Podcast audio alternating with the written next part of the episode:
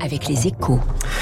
Et avec ce matin, toujours Alexandre Kounis. Bonjour. Bonjour Fabrice. Rédacteur en chef aux échos. Alors le pouvoir d'achat, on y revient. C'est dans, une interview à Sud-Ouest.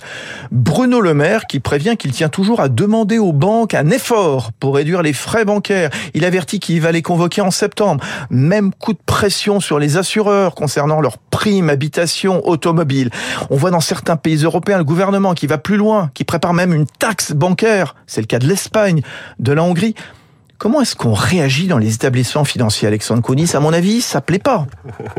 non, ça plaît pas trop. La Fédération bancaire française, Fabrice, est immédiatement montée au créneau hier pour euh, répéter combien ses membres, en finançant en partie la hausse du taux du livret A, rendaient déjà du pouvoir d'achat aux Français, un argument que les banquiers martèlent depuis plusieurs semaines, croyaient-ils, avec efficacité. Les assureurs, de leur côté, mettaient en avant le soutien qu'ils apportent évidemment à leurs clients frappés par la sécheresse, les intempéries ou les incendies, tout en rappelant les uns comme les autres qu'ils supportent eux eux-mêmes le coût de l'inflation, avec chez les banques une pression des syndicats pour augmenter les salaires, et chez les assureurs des coûts plus élevés pour réparer les voitures comme les maisons des assurés. En fait, banquiers et assureurs pensaient avoir fait le job pour Amadou et Bercy, et la sortie de Bruno Le Maire montre tout simplement qu'il n'est pas dupe et qu'il n'a pas abandonné son projet, un projet qui pousse depuis le, depuis le printemps.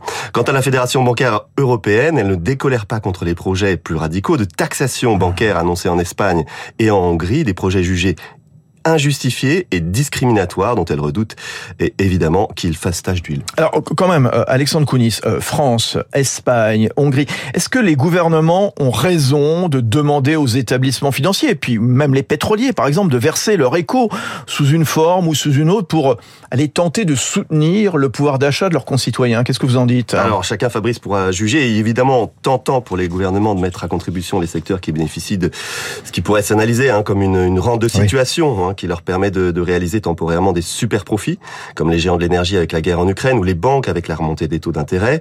Mais on peut aussi juger un peu facile de clouer au pilori euh, telle ou telle activité au prétexte qu'elle se retrouve à un moment donné euh, favorisée, car quand les banques souffraient des taux bas, personne ne songeait évidemment à mettre en place un soutien de l'État pour les aider à compenser. Voilà Alexandre Kounis, rédacteur en chef aux échos. Merci, bon retour, bonne matinée sur Radio Classique.